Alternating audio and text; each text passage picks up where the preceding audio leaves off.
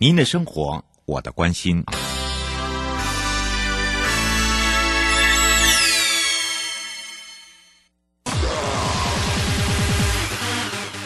继续为您导航的是领航员悠悠。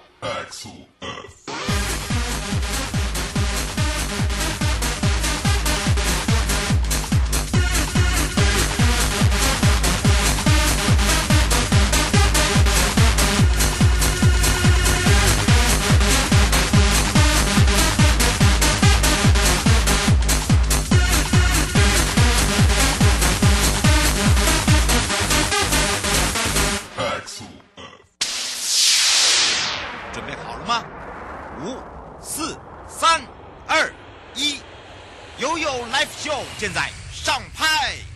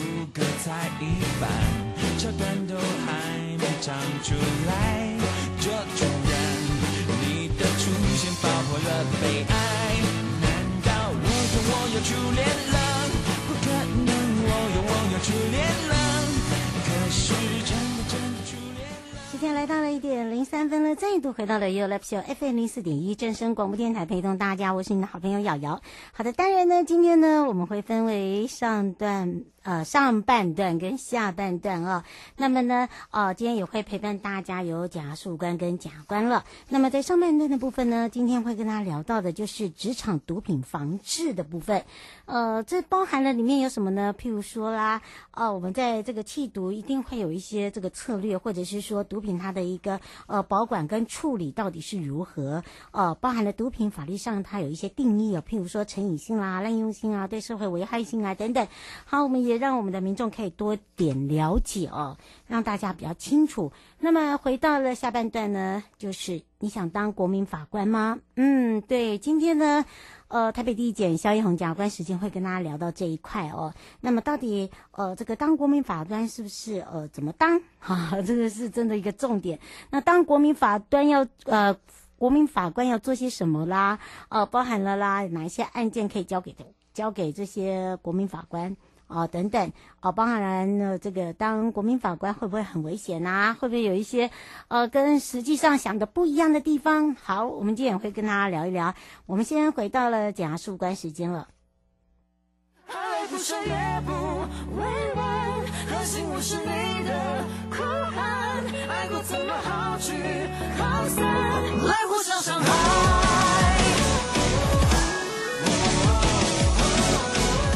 来互相伤害。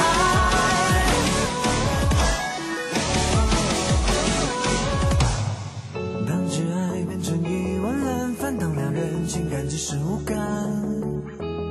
从热恋降温甜甜冷，将小心肝已不再 kiss goodnight。曾经晒的爱被泪水冲淡，把誓言变打脸的存在。哦哦哦，小心知道这世界大，敞开白浪，我不下最泪弹，我们之间回不去。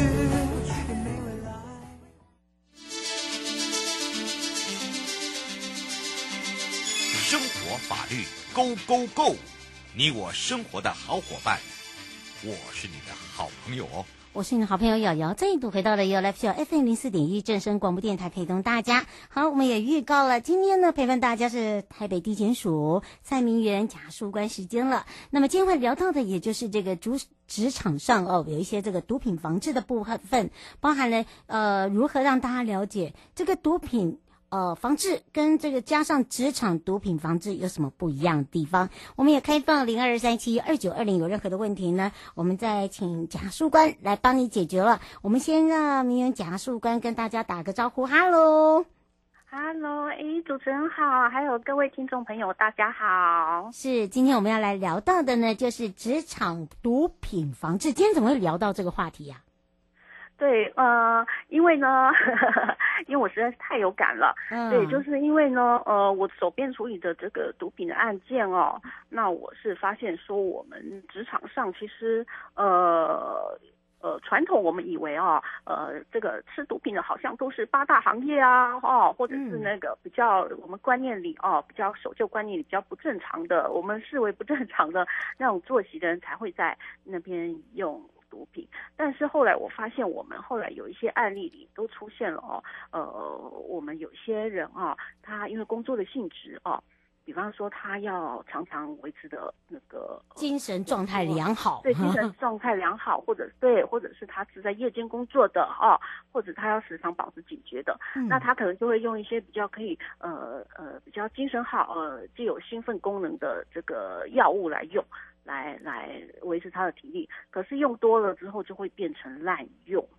那所以这个。呃，也变成现在那个药物滥用的一个那个一个议题。嗯，那我们啊，我们现在处理这个刑事的案件啊，呃，一般的刑事案件哦，我们呃这个涉案人哦，嗯，还是以这个呃那个一般的嘛，对不对？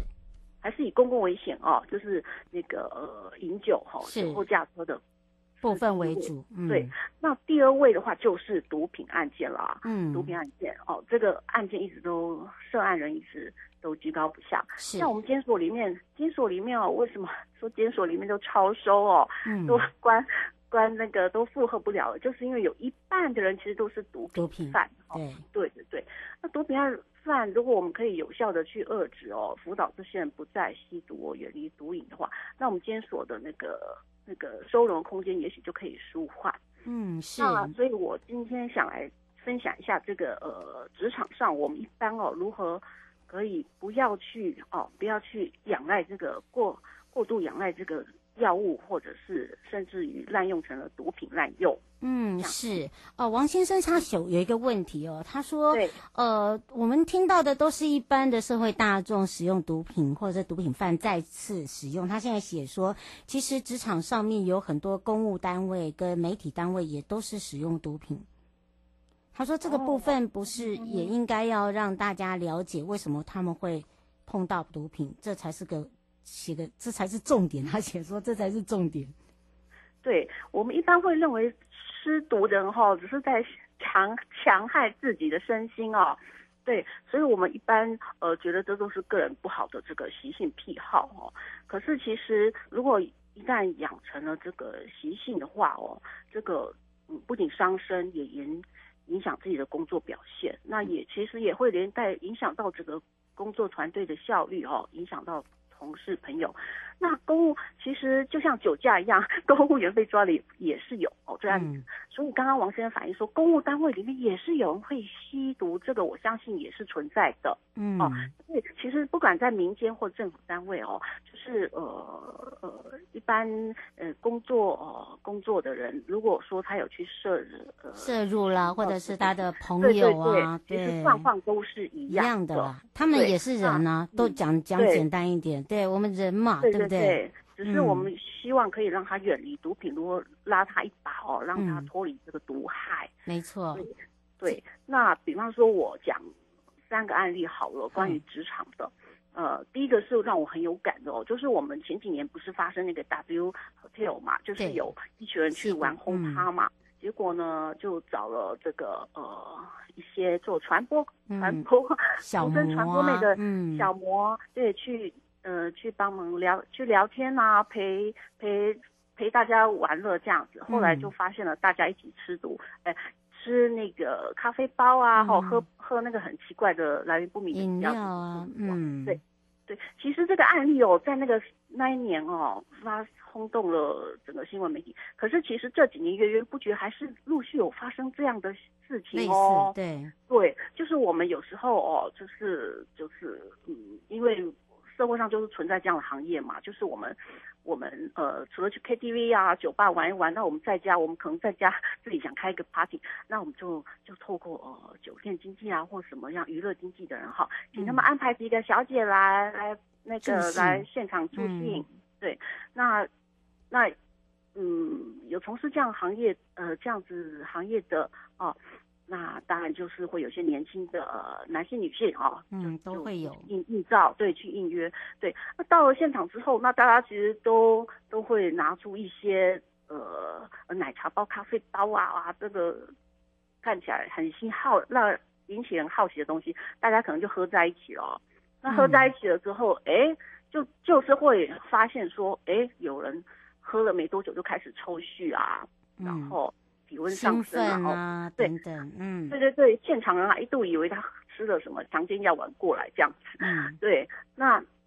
就发生了憾事，就是诶一下子就急速的那个中毒啊，休克死亡。嗯、那后来法医相验，这几年一直源源不绝有这样的事情哦，嗯，那嗯后来。法医相验就发现，哎，解剖发现他的体内检验出来成分一大堆那个混合性的药，那个药品药物。嗯，对对对。那这是一个案例。那因为职场嘛，其实传播业也是现在也是算一种职场。对对对对。那再来我要说的就是说，那呃，我我只是。讲有的案例了，好，不是说这个这个职业就特别多，像有些呃从事夜间工作的呃，比方说保全人员啊，哦，或者是警卫哦，对，嗯、那他们因为要时常保持着警觉，再加上他们可能是、嗯、对很辛苦，然后又是轮班工作，嗯，对，那所以他们常常为了维持他们的精神哦，那可能他们呃。呃，会利用一些对，就会有管道去等等，对，拿了呃吃了一些可以呃让自己精神饱满、维精神饱满状态的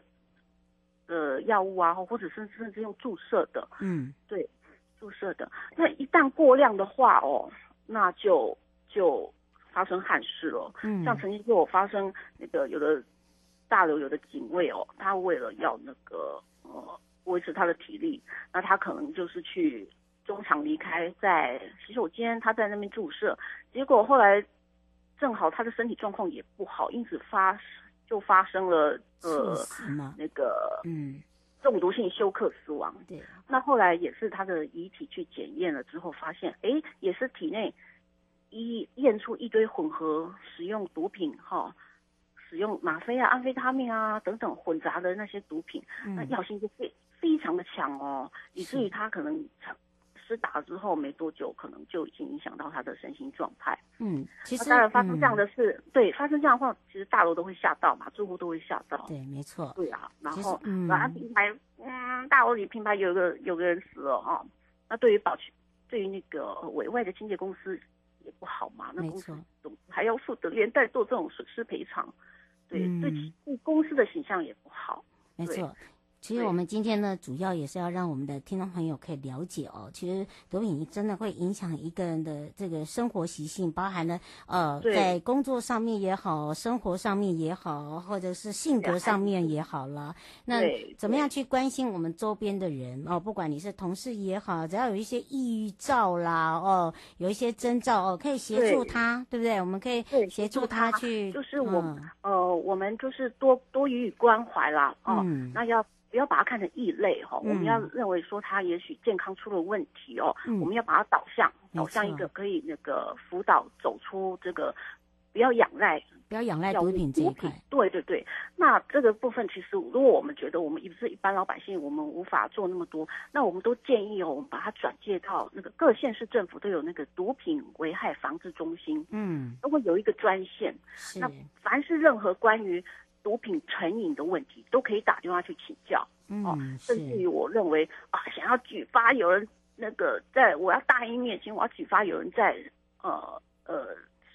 施毒啊或怎样危害大家，你也可以打电话过去反映，他们都会适时做个转介。嗯，是，所以毒品在我们法律上它有一个定义哦，不管是在成瘾性啦、滥用性或对社会危害性等等哦，哦，这常见的毒品也非常多，新鲜的毒品一一直一直在推陈出新。我们希望大家一定要特别的注意，尤其是注要留意，对，对。这个关心自己周边的家人、朋友哦，甚至邻居也好，多一分的鸡婆哦，其实帮助他也是帮助我们周边的这些生活的呃人啊、事啊、物啊，都可以来帮忙协助到了。嗯，没错。嗯，不过因为这个时间的关系，也要非常谢谢台北地姐。谢谢谢谢，感谢大家，谢谢主持人。我们就下次空中见喽。嗯，下次空中见，拜拜。拜拜。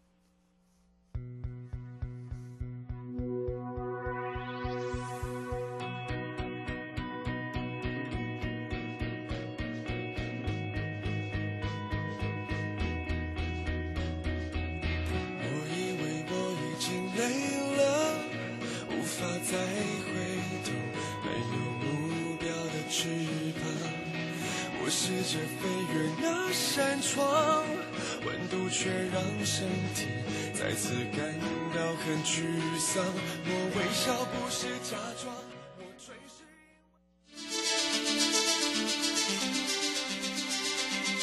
生活法律 Go Go Go，你我生活的好伙伴，我是你的好朋友哦。我是你的好朋友瑶瑶，再度回到了 You Live Show FM 零四点一正声广播电台，陪同大家。那么我们也预告了，我们今天要来聊到的就是来当国民法官吧。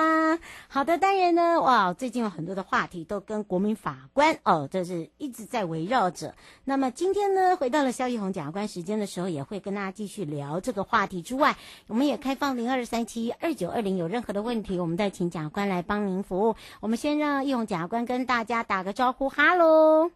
Hello，大家好，我是台北地检署萧奕弘，很高兴在空中跟大家相会。是，其实国民法官啊，这个即将在一百一十二年的一月一号就要开始施行了。那么现在我们在这个电报章杂志啦、电子媒体都有看到有类似的啊，正在做模拟等等。那当然，呃，就是在等待这一刻啦。不过在这个事情，我们也要做好万全的准备嘛，对不对？是。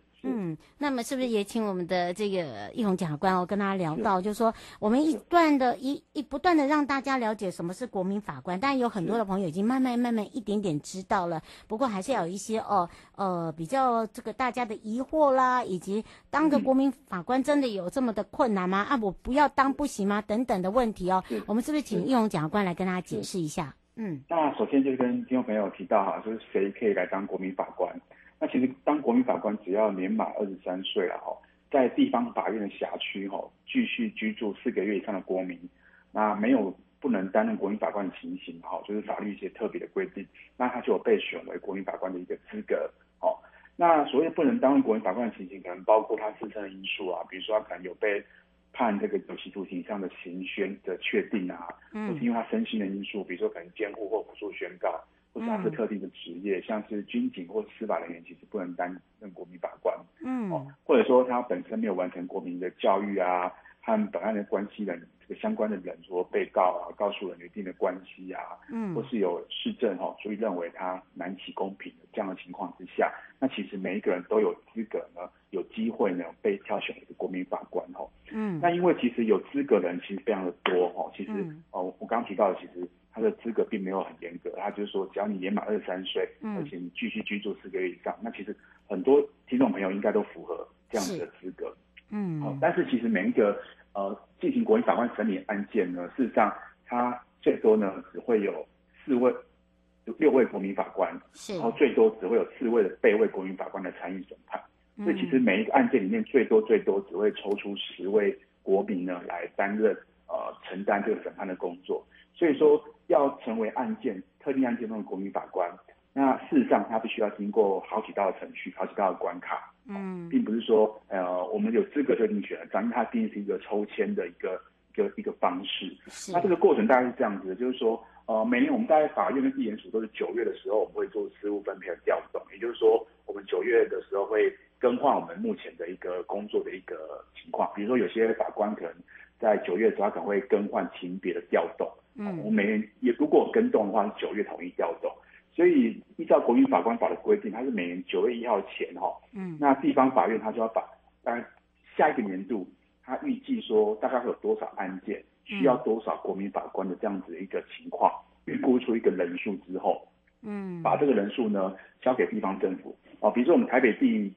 地院地检署的话，我们对应到的可能就是我们辖区可能就包括台北市跟新北市的呃特定的区域，所以我们就要把我们这样子的一个需求，呃，北院就要把这样的需求呢告诉地方政府。那地方政府可能就会在十月十月一号之前哦，去把这个辖区里面哈符合我刚刚提到那个最基本的资格，就是说他有没有年满二十三岁，他是不是继续居住了四个月以上的这个国民呢？造册之后呢，呃，特定的人数造册之后呢，交给地方法院。嗯，好，那其他地方法院就会开始做一个审查动作，他会审查呃到底有没有我刚刚提到的一些呃不能担任国民法官的情形。嗯，那审查完之后就会有一个初步的名册出来了。那这个名册事实上已经经过呃。核定出来一个大概的数目，大概人数，然后排除掉可能不能担任的一个一个情况。那这个名册之后，这个地方法院呢就会呃寄一个书面通知去告诉这些呃国民法官备选的国民法官，就是说在未来这一年当中，如果有呃要进行国民法官审理案件，那你们就有可能被找来地方法院呢来担任国民法官的一个工作。嗯，是。等于是透过这样的方式，等于是说，哎。有点像大水库，然后筛成中水库，最后筛成小水库。那一层一层的过滤到之后，会有一个最后一个范围比较小的范围。那这些人就是呃，将来这一年当中，在这个地方法院里面有可能会进行国民法官的审理的时候，就可能会请他们过来。是，当然这个人数还是有点多嘛，对不对？嗯。因为我们每一案子，我刚刚提到，我们每一案子事实上最多最多只会有十位的国民呢，可以呢参与审判的工作而已。所以事实上还会经过下一个阶段。那这个阶段就有点像是我们在看美国或是英美剧的一个法庭剧的一个陪审团的选任的过程很像啊，会把一定人数的，一样透过抽选的方式，把一定人数的这个备选国民法官把他们请到法院来，然后接受法官、检察官还有被告辩护人的一个一个简单的询问，嗯，那确认说他们是不是呃有没有其他的不能担任的事由啊？那检察官跟辩护人最多可以呢，不用附理由，排除掉四位他们觉得可能，他们自己觉得可能比较不适合在本案里面担任国民法官的情况。那排除掉之后，经过抽选出来的结果，就是我刚刚提到的那案件里面的六位国民法官跟最多四位的被位国民法官呢，他们就会跟呃三位职业法官组成一个合议庭，然后来审理。检察官起诉到法院的案件。是胡先生想要请教你一个问题，他说已经听了很多类似的状况，嗯、现在不是也在执行吗？他想请问一下，嗯、这是国民义务的话，有跟企业宣传吗？不管是大企业、小企业，他这边写。呃、然后他说，因为这都针对劳工，嗯、那有些企业如果不愿意给假，这个要花自己的假。他说这个应该要这个全，既然是一个国民义务，是不是也要让这些企业主的老板能够接受？嗯然后他想请教一，他还有一个，他就写一个，那他说，呃，如如果说选上了，难道没有没有可以直接说我不要担任吗？对，那几个问题啊，就是说，第一个就是说，依照国民法官法的规定啊，就是说，如果你不管你是被选到国民法官或备位国民法官，或者说你只是呃，在我刚提到的，你要被请到法院来，然后确认说，呃，你有没有这个不能担任的事由，或经过这个这个选任的程序的啊，那不管是哪一种。那其实法律规定说，哈，这个到庭参加这个的情况，呃，所属的机关、机构、学校、团体或公司，还有厂厂都要给公假啦。嗯、那如果说没有给公假，实际上是有相对应的一个处罚啦，就是对、哦、对这个对雇主来讲是有相对应的一个一个一个情况，就是说你不可以，你不可以呢，就是说呃不给人家公假，你也不可以说因为人家去当国营法官，你就给他不好的待遇，然后给他不利的一个处分，嗯、不行的哈。那另外就是说。呃，其实就是说，目前其实有规划，就是说来法院担任国民法官，事实上他一定会有日旅费。对。那这个日旅费现在规划是每天三千元。嗯。当然，最后数字多少可能要经过司法院他们执法确认之后才会比较明确。嗯、但是目前规划是说会给这些来参加的人会有一个日费跟旅费的一个情况。好，那再来就是说，能不能说不要参加？事实上，呃，是有一些规定的啦，就是说。即便你被选上了，但是呃，在某些法律规定的情况之下，你是可以拒绝说担任国民法官的。嗯，哦，比如说你年满七十岁，嗯，好，比如说你担任是学校老师，嗯、在校的学生，嗯、那因为你有重大的疾病伤害或心理上的因素，哦，生理上的因素导致你执行这个国民法官职务呢会鲜有困难，嗯，哦，那可能因为你担任这国际法官，其实会导致你严重影响身心的健康之余，然后或者说因为你可能有必须要照顾的人，因为你要看护养育亲属，嗯，那你要来到法庭上来开庭，可能会有困难，哦，或者说你是重大的受灾户，那有要处理生活上的一些事情，哦，因为工作上、家庭上还有生活上的一些重大需求，那你需要来法院开庭可能会有困难哦，嗯，或者说你曾经参与过了，你来法院过了，你已经被。呃，经过选任程序，只是没有被挑选到了一段时间内，这些情况之下，你是可以拒绝说你不要担任国民法官的。当然，最后是不是是不是法官会准许的话，还是要呃看法院的一个情况来审核你是不是符合法定的一个事由。嗯，是哦，这不是我们说的算哦，哈。哦，但但是有些情况就是说，还是会看你个别的情况，因为每个人状况真的不太一样。嗯。哦，因为你到法院来，实际上你可能要一段时间在法院，然后去聆听啊，去审理这个案件。嗯，是哦。吴小姐说，会不会常常被选到？呃，其实应该是，